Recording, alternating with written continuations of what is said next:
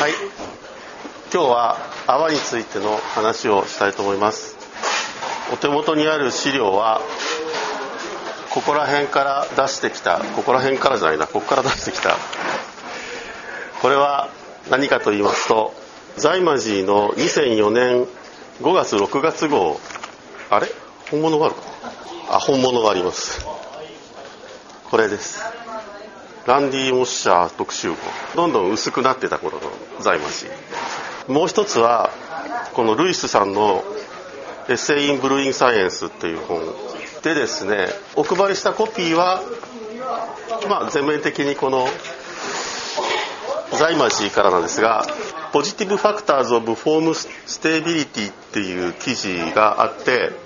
でこれはクリス・バイブルさんっていう人が書いていてでどうもこの人はあのなんかページが足らなかったのかどうか分かんないんですけどちょっと見てもよく分かんないところがたくさんあるんですね。あの僕自身あんまりよく分かってないのであのとりあえずはでもまあ説明します。でこの人はこの人誰だっけ？まあいいか。あえっ、ー、とケミカルエンジニアエンジニアリングクオリティマネジメント for JM フーバーコーポレーションエトワテネシーファシリティ、えー、ノックスビルに住んでいて奥さんと子供とホームブルーイングをしていると。でスタウトとポーターを作って飲むのが好きだ。そうです。でという人が書いた記事です。ではえまずあの泡ができるビールのグラスの中に泡ができるにはいくつかの過程があってそれが起こっているそうです。まず最初に起こることはバブルフォーメーションってあのルイスさんの方には書いてあるんですけども泡の核、えー、まずビールというのは過飽和状態の炭酸飲料でありまして強い圧力をかけて容器に閉じ込められているので、まあ、安定してるんですけど要するに缶から出す瓶から出すケから出すっていった段階でもう折あらば炭酸ガスが外に出ようという状態にあります。何らかの炭酸ガスの泡をあぶくを形成する核が存在するとそこから泡ができます。例えばグラスについてるちょっとした傷とか例えばイーストの折だとか、まあ、何らかのその粒子ですね。例えば濁ってるビールだったら、まあ、その濁りが核になるかもしれません。でそういう泡がまず形成されてそれがグラスの上の方に当然ですけどグラフの上の方にあの登っていきます。で登っていって表面につくんですがその泡の形成っていうのは常に、まあ、お手元のビールを見ていただければ分かりますように常に泡はできて、えー、上に登っていってます。でそういう状態を、えっと、クリーミングとかバブルライズとかbeading とかというそうです。でまあここまでは別に大したことはないんですけど3番目に disproportionation っていう、えー、これは何だっけな。泡が昇ってくるんですけどその泡は自然に大きくなります。なぜかというと、まあ、大きくなるっていうのは言い方を変えると粗くなります。なぜかというと泡と泡が当然くっついてますよね。でくっついていてで大きい泡と小さい泡があったとしたら小さい泡がの方が圧力が高いんですね。あの表面張力の関係で泡の直径が小さい方が中の炭酸ガスの圧力が高いんです。で大きい方が炭酸ガスの圧力が低くて当然ながらくっついてるところの間共有してる膜があるんですけどそこのを炭酸ガスが透過し圧力の低い方に移っていきます。それによって小さい方は小さくなり大きい方は大きくなります。この泡はがそうやって大きくなって小さい方から大きくなっていくっていう動きはこれはねガスの分散とかってもう一個の方には書いてあったんですけどもどういうガスかによって大きく変わります。つまり膜を通して向こう側に透過していかないとガスが移動できないのでよく使われるのは炭酸ガスなんですけどももう一つ使われるものとして炭酸ガスと窒素ガスの混合ガスっていうのが使われます。実際に窒素ガスは炭酸ガスの50倍ぐらい水に溶けにくいそうです。で溶けにくいということはどういうことかっていうと,、えーと、要するにその液体を通して向こう側に行きにくいということです。でところがあの通常二酸化炭素と炭酸ガスって混ぜて使うんですけど混ぜていいかっていうとこれがこの式がいまいちよく分からなかったんですが二酸化炭素の濃度と二酸化炭素の透過率と窒素の濃度と窒素の透過率との、えーと、マイナス1乗を足したものがあ。あここにもマイナス1本当はあるんです。えっと混合ガスの透過率になるそうです。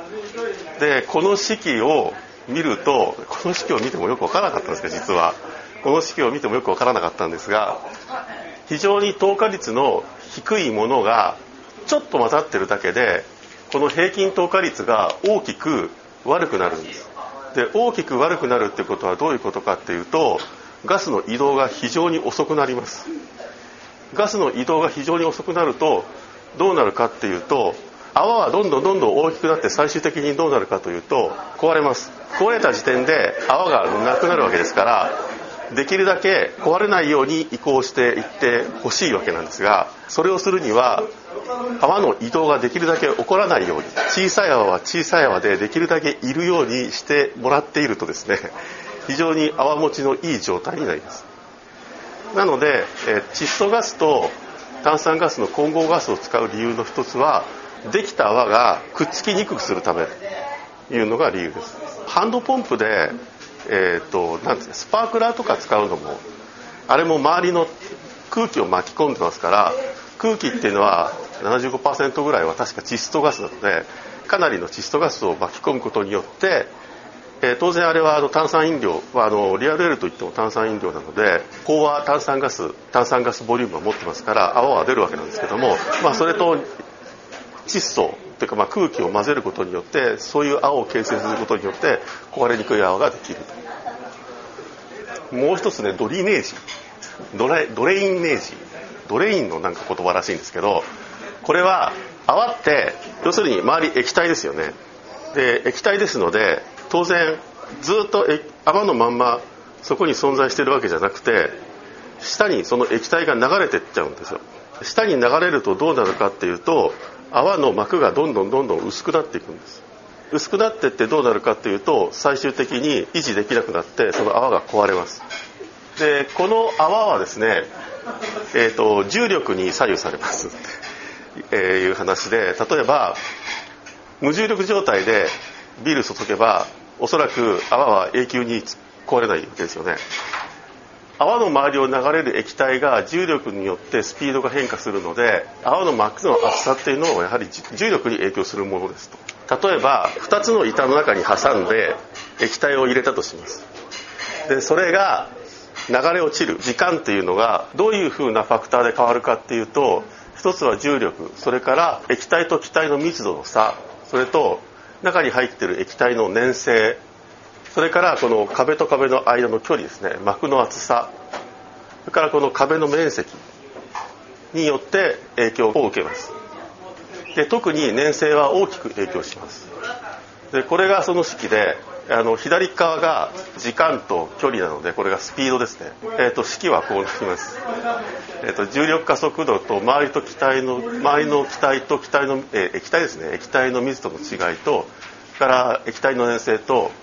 その壁の隙間の厚さ要するに泡の膜の厚さとあの泡の面積。でえ問題はこの液体の粘性で液体の粘性っていうところは分母にありながらあとりあえず12倍かかれてかけられています。ですので粘性が上がればあこれは非常に小さくなる。要するにスピードが小さくなる。ということなので粘性っていうのは液体の流れるスピードを落とすのにとても効果的なファクターです。でスピードが遅くなれば膜が薄くなりにくくなり、えー、最終的に泡が壊れにくくなりますこれらの安定性っていうのはまあそのビール的に言うとどこから来るかっていうと最終的にはイソアルファ酸とポリペプチドの相互関係にあるそうでそれにタンパク質とホップ成分が泡の持ちに大きく影響しています。実際にその泡一個一個壊れることをブルワは全然気にしてなくて全体的な泡の安定性というのを気にしてます。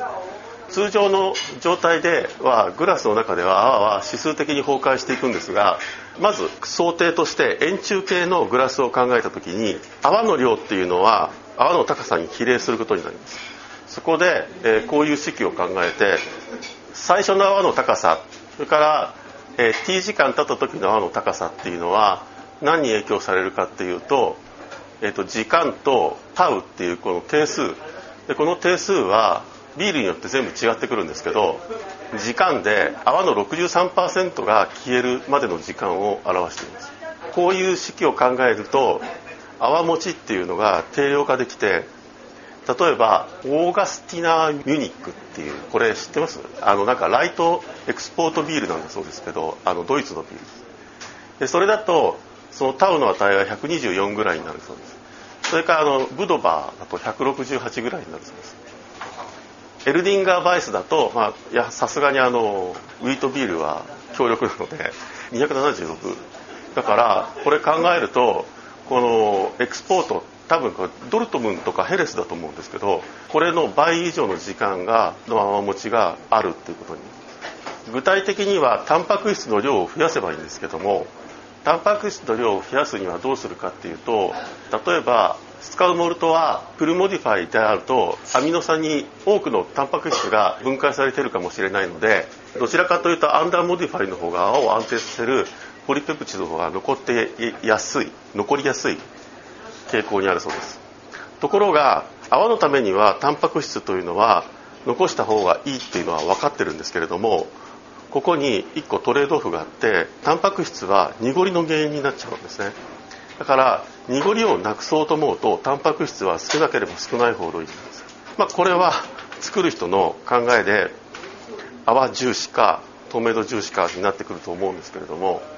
例えばタンパク質を増やそうとするとモルトっていうのは発芽してる状態である程度タンパク質が分解されかかってますからそもそも麦に入っているタンパク質よりは分解されちゃってるんです。少なくなってるんですね。でそれをそのまま持ってくればいいかもということで例えばフレークドバーレーとかフレークドウィートみたいなモルト化されていない副材料を使うことによってタンパク質濃度を上げることができます。だから逆に米とかコーンのような副材料を使うとタンパク質濃度が下がってしまうので泡餅には悪影響になります。でこれはアメリカがコーンとかライスとかっていうのをビールの副材料として使うようになった起源っていうのがそもそもアメリカ大陸そのアメリカにヨーロッパ人が移民してビール産業が始まった頃に当時アメリカで栽培されていた大麦の質が悪くてタンパク質濃度が高かったんですね。ヨーロッパ産のものより。そのために濁りが非常に出たのでそれを嫌ったアメリカのブルワーがタンパク質濃度を下げるためにライスとコーンを副材料として使うようになったそういうことがあって、えー、コーンとかライスを使うことによってタンパク質濃度を下げられるんですけどこれは逆に泡にとってはいいことではないんですね。逆にタンパク質を上げた方がいい。マッシングの時にも過剰なタンパク質の分解をやると泡持ちが悪くなります。でそれは例えばプロテインレストをすごい長い間やるとかそもそも非常に低い温度で長時間のマッシングをするとかってやるとタンパク質が過剰に分解されて泡持ちに悪い影響を出します。もう一つ泡持ちに悪い影響を出すものの一つとして脂質油ですね。があります。通常モルトから出る油っていうのは、えー、マッシングして、えー、グレーンベッドの中に残ったりトゥルーブとして、えー、煮た後に鍋の底に沈殿したりしてビールの中にはそんなには残らないはずなんですがただ、えー、ミルを非常に細かくしすぎると脂質が余計に出てきてでそれが最終的なビールの泡持ちに悪影響を与えるかもしれないということもあるそうです。で、えーと、ここから先はこれを見ます。でこの中に書いてあることがあんもちに関するものの上半分が好ましいもので、えー、と下半分違うな。好ましいあそうか。好ましいもので下半分が好ましくないものです。好ましいものとしては高キルンモルト、えー、とこれはハイリーキルンドモルトって書いてあるかな。要するにダークモルトの類です。でこのダークモルトの類は高い温度でキルニングされているのでタンパク質の分解酵素の活性がほとんどありませんし、えーと、メラノイジンを豊富に含んでいると。これが分からなかったです。メラノイジンが含まれていることが非常に良いことのようなことが書いてあるんですがなぜ良いかっていうのは書いてないんですよ。でちょっと調べたらメラノイジンっていうのはいろいろな酵素の活動を阻害するようなことをするらしくて代表的には糖化酵素の活動を阻害するらしいんですよ。だからこれタンパク質分解酵素の阻害してちゃうんじゃないかなっていう気はちょっとしてますけどあのメラノイジンがあると何でいいかってよく分かりません。ワーとそれからビールの粘性が高い。これはあのさっきの泡の周りの液体が流れるのをスピードを遅くすることによって泡を良くします。高いホップレート。これはイソアルファ酸とホップ成分とタンパク質が泡持ちに重要なファクターとなってますので高いホップレートというのは泡持ちにいい結果を出します。それから発酵後のホップってこれね post fermentation hop って書いてあったんですけどこれ入れても高いイソアルファ酸にはならないはずなのでなぜ書いてあるのかは分かりませんでした。それからあの金属イオンアルミニウムとかなんだろうニッケルかな？ Mn って何ですかね？マンガンですか？えっ、ー、とイソアルファ酸と結合することにより泡の膜を丈夫にすると思われているそうです。から、えーと、ビールの pH ですね pH が低いこと。それ自身は大したことないけど分子の構造に影響を与える可能性があるそうです。えー、低いビールの温度。温度が低いと粘性が高くなるので泡持ちが良くなります。細いグラス要するに空気との接触面が非常に狭いと炭酸ガスの放出がミニマムになるので炭酸ガス要するに泡を作り続けやすい。適切なイースト。えー、これもよくわかるんです。なんでフーゼルアルコールを嫌ってるんですけどなぜフーゼルアルコールがあるといけないかっていうのはよく分かりませんでした。一応高アルコールのビールというのは一般的に泡持ちが悪いです。なぜかっていうとアルコールが油と同じように泡にとってマイナスのファクターだからです。から泡のサイズが小さい。これもあれですよね。そうしろっていうよりもあの結果として泡を小さくしましょうっていう話なんですけど小さい泡は隣と共有する面が小さく少なく小さい泡から大きい泡への拡散を減少させるそうです。だから最初から泡が小さいと良いと。ファイニングとしてアイシングラスを使用するこれはアイシングラス自体がポリペプチドの供給源になる可能性があるので、えー、タンパク質濃度はタンパク質じゃないな。ペプチド濃度がちょっと上がるかもしれない。CO2 と N2 の混合ガス。少量の溶けない窒素は泡の膜を通してガスが抜けるのを減少させ泡が粗くなるのを防ぐっていうか、まあ、遅くします。逆に好ましくないものとしては modify の進んだモルトは泡にとって好ましいそのプロテインとか polysaccharide が少ない、えー、 kilning 濃度が低い。えー、タンパク質分解酵素が活発でメラノイジンが少ない。でもでもですね、えー、一般的にビールはキルニング温度が低いビあのモルトを大量に使って作るしかないので、えー、たとえスタウトを作ろうとしてもあのキルニング温度が低いモルトを大量に使うしかないのでここはどうしようもないところですね。それから副材料が多い、えー、窒素を含む物質が少ない。これもなんかあの窒素が窒素って気体の窒素じゃなくて成分的な窒素窒素分子を含む化合物があることによって泡持ちの良いものになるらしいです、まあ、これアミノ酸のことなのかどうか分かんないですけど。激しいワートボイル。ボイリングがあまりに激しくて長いとですねプロテインが要するにタンパク質が変性してしまったり分解してしまったりして粘性が減少します。チルヘイズ防止酵素っていうのが世の中にはあるそうででそれをやるとどうなるかっていうとおそらくプロテインを分解するんだと思うんですけど泡に有益な物質に働くことによりビールの粘性が下がります。まあ多分プロテインか。プロテインかなんかグルカンかなんかですね、えー、吸着剤とフィルターの使用。えー、っと多分吸着剤っていうのは活性炭とかそういうものだと思うんですけどそれからあのビールをフィルタリングする。でこれは泡に有益な物質を取り除く可能性があります。えー、高い発酵温度はフーゼルアルコールが多い可能性があります。あ多いだろうな多分。がビールの移動をゆっくりしない。要するにケグ詰めしたやつをガチョンガチョンガチョンガチョンって運んじゃうと。そうするとどうなるかっていうとケグの中で泡が形成されます。で泡の形成に有益な効果を持っているものっていうのは最初の泡の形成が崩壊した後にその効果っていうのがとても弱くなるそうなんですよ。要するに多分一回使われちゃうと弱くなっちゃうみたいな。なので最終的にグラスに継ぐまではまあ泡は立てないように瓶振るとかそういうのあんまりやらないようにした方がいい。だからあのあれですね。例えばそのピッチャーに注いでこうやって継ぐっていうのも多分あんまりよくは泡泡的には良くない。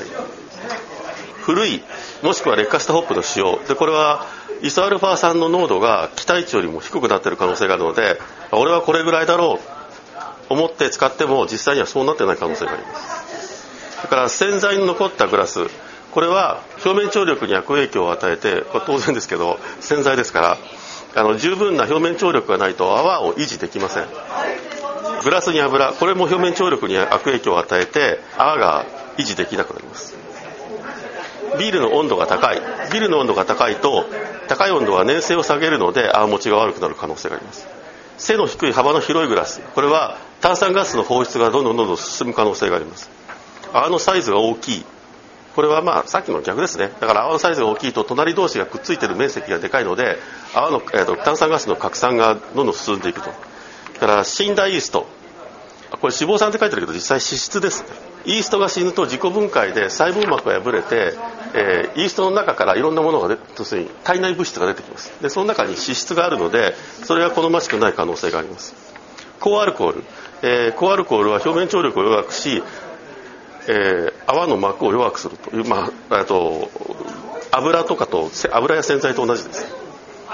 でこれらを考えた結果泡持ちのいいビールを作るにはどうしたらよいかと。いうことを考えるとまずカラピルスやモルトデキストリンを使い粘性を上げる。次にクリスタルチョコレートモルトほか kilning モルトを使って kilned malt を使って、えー、タンパク質分解酵素を抑えメラノイジンを増やす。これは意味がよく分かりませんでした、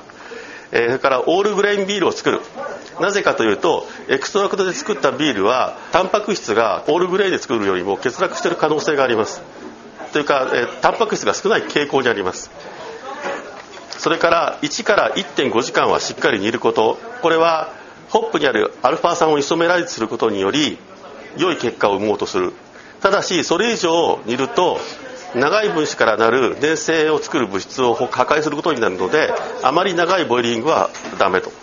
だからあのバレーワインとかがあんまり形が悪いのは一つは高アルコールであることっていうのもあるんですけどボイリング時間が長いっていうことも多分あります。えー、イソアルファ酸のために十分な量のホップを入れること。えー、それから wheat malt flaked barley flaked wheat を使う。これらの構成要素は泡に好ましい物質を含む。これは要するにそのタンパク質とかペプチドとかそういったものですね。過度のプレ protein rest を行うじゃないな。行わないだろうな。ああ適度だな。適度な protein rest を行います、えー、プロテインをアルブミンとかペプチドに分解し、えー、ビールに含まれる窒素化合物に影響を与えます、まあ、だからやっぱりその窒素化合物っていうところはやっぱりそのあのペプチドとかそういったものを考えてるんですよね。オーバースパージングをしないこと。えモルトから泡に好ましくない物質は抽出されます。何か書いてありませんでした、えー、低めの温度で発酵させフーゼルアルコールの発生を抑えること。これも多分アルコールと同じ意味なんですかね。表面張力を削ぐような働きがあるような気もします。脂質や海面活性剤に汚染されていないことは当然ですけどこれはですねだからそのあれですよ。容器を洗うのに洗剤が残っているじゃダメみたいな話なんですがところでそのあとグラスは洗剤で洗うと1回でも洗剤で洗うと必ず洗剤の成分が膜のように張り付いて二度と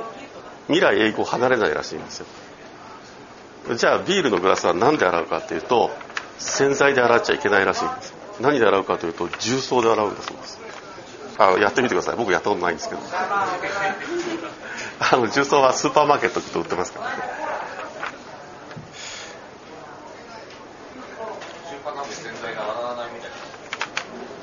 そうなんですか？ああ。か油落としきっちゃいけないみたいな感じですか？それからカーボネーションレベルが適当であることえーと、できれば CO2N2 混合ガスでカーボネーションすること。というのが泡持ちをマキシマムにするための手法だそうです。いろいろこれを書いてる時に思ったのは結局は結局はまずイソアルファ酸を増やすこととタンパク質を増やすこと。から粘性を上げること。ここら辺にほぼ集約されます。ということで、えーと、今日はちょっと短いんですけど以上。何かご質問は。それでシーンビールなんですけど泡に全く無関係な。であの季節季節柄イギリスのウィンターエールをがありましたのでそれを試飲してはいかがかと。どれにしましょうどれからしましょうどっちが高いんだっけ？こっちが高いんだまずあのフラーのオールドウィンターエール。でアルコール度数が5.3%という あのとても高アルコールなビールです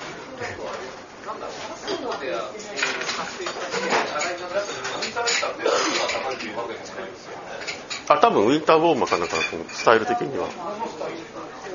と思いますよ。ウィンターウォで聞きますけどウィンターウォーマーはねオールドエール別名オールドエールです。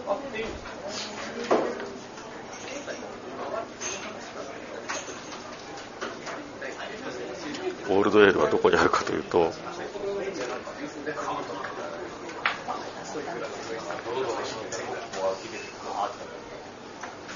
オールドエールはですね BJCP のバイタル的にはオリジナルグラビティが1.060からですからアルコール的には6%からフラーのもので代表的なオールドエールとして挙げられているのはフラーのヴィンテージエール。あとあの普通に売ってるのはあのゲールのゲールズプライズオールドエール。ここら辺にどっかぶら下がったんです。さあいかがでしょうか。これはあのあれですね。確かアイコン。違いましたっけ。アイコンユーロパブ。アイコンはなんか田中屋に行ったらチラシがあってこういうの輸入してますって一覧が書いてある。それだとなんかフラーもなんかケグがある、うん、随分茶色っぽいですあすごいカラメルっぽい甘甘いモルトの匂いがします、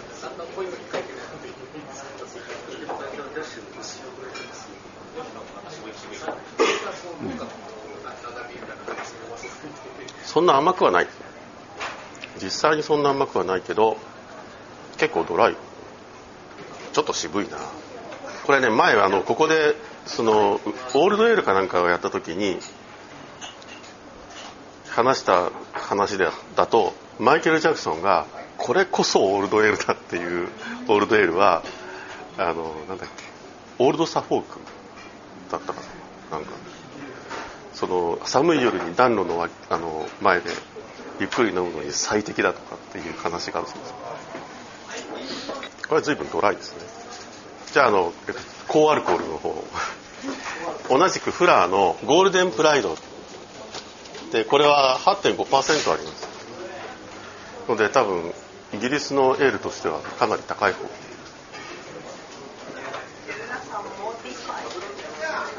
modify は、えーと、とモルトを作るときに麦をお水に浸かして発芽させるまあ芽は出ないんですけど出ちゃダメなんですけどあの根ぐらいは出るんですでその時に成長するために、えー、麦の主成分はでんぷんなのででんぷんだと分子が多すぎてその成長のエネルギーに使えなくてやっぱりその麦自身も分解して糖にする必要があるんですね。それである程度でんぷんを糖にしたり、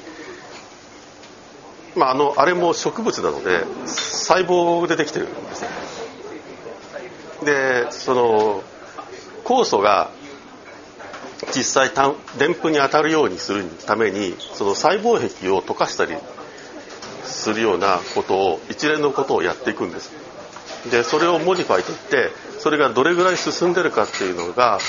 あの modify が進んでるとか進んでないとかあの under modify とか highly modify とかっていう。で現在の昔え例えばその大昔、えー、 decoction mash をしてした理由というのが非常にヨーロッパ大陸では under modify のラガーモルトが主流だったので、えー、なんか single step infusion ではちゃんとした mashing ができなくて decoction mash をする必要があったらしいんですけど現在ではヨーロッパのラガーモルトだろうがピルスナーモルトだろうが single infusion で mashing できないモルトはないと言われています。だからそそうそうです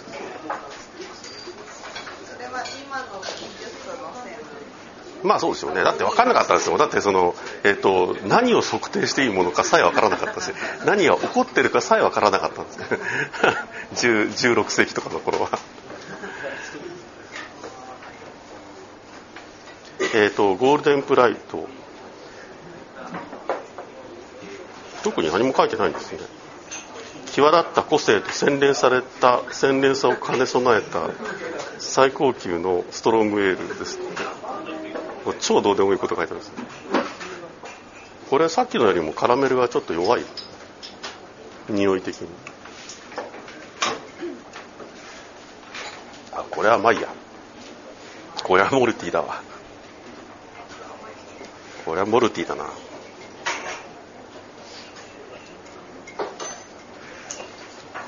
これはアルコホリックですね。アルコホリックなんだけどこれ本当にアルコールなのかな？なんかフーゼルアルコールかなんかなうん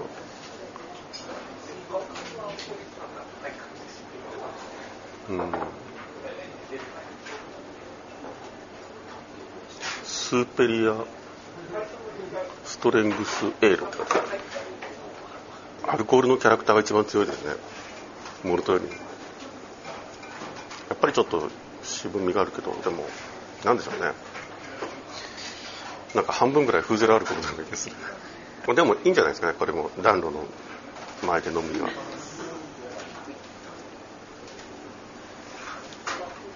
ゴールデンプライド。お。BJCP のスタイルガイドラインによると English barley wine の代表的な銘柄として上がっています。えーと、 English barley wine はアルコールの下限が8%、えー、多分アメリカも同じだと思いますが original gravity が1.080から1.120アルコールは8%から12%っていうのが一応 BJCP のバイタル。バーレーワインだったんですね。まあいいんじゃないですかね。最後にあのスタウトなんですがこれがあのえっ、ー、とチンタオスタウト。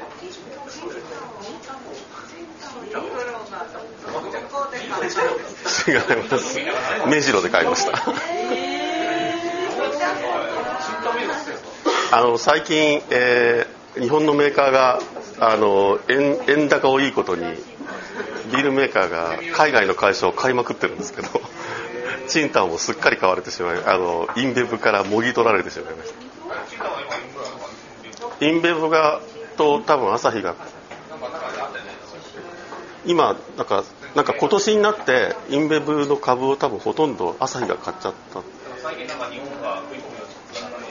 でも円高なのでも大喜びで。いやインベブが持ってた株を。でインベブはあのあれなんですよ。あのバドワイザー買ったおかげでですね思いっきりお金がないそうなのであのそれでなんだっけ OB 韓国の OB を丸ごと朝日に売るとかっていう話がありませんでしたっけ？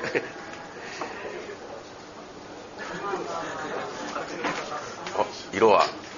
赤っぽいですね。うんこれあの朝日じゃなくてあれなんですよ。日本ビールなんですね輸入元が。これは甘いね。随分 7.5? foreign、foreign stout ですかね。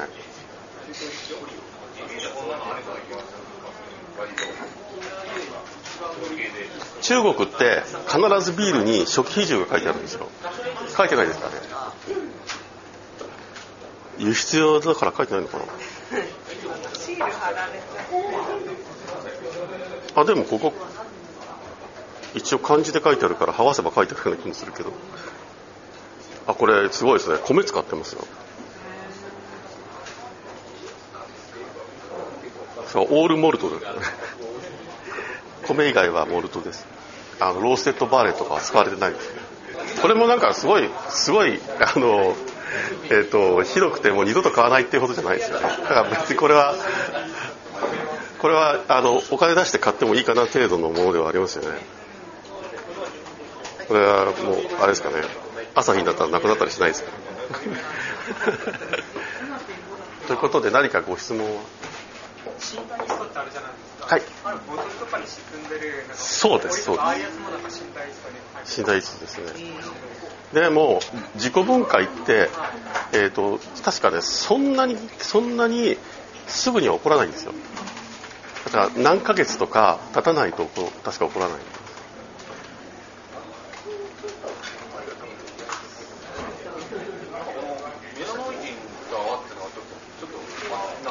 分かんないですね、あれ関係関連性が。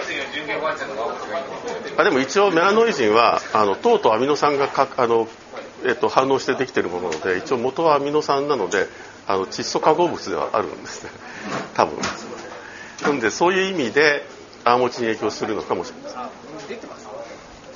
フーゼルアルコールっていうのは何なんですか？あ、えっ、ー、と、高級アルコール、あの、要するに、えー、エチルアルコールっていうのは、なんとか基っていうのを持ってるなんかの分子で要するにメチルアルコールとエチルアルコールと言いますよね。エチルアルコールの方が分子量が大きい。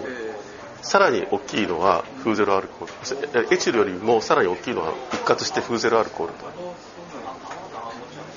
でそれはとてもアルコールっぽい匂いがするんですよ。アルコールっぽい匂いとアルコールっぽい味がするんです。ただすごく重い感じがするんですよ。例えば高温で発酵させるとか不健全な発酵すると出やすい。どうでしょう？やってまあそのなんかやってみたい人はその書いてある通りにやってみて。くださいまずあのグラスを洗わないというところ。はいということでこんな感じで今日は以上。ありがとうございます。次回は次回なんですけど次回はあのビアスタイル編なんです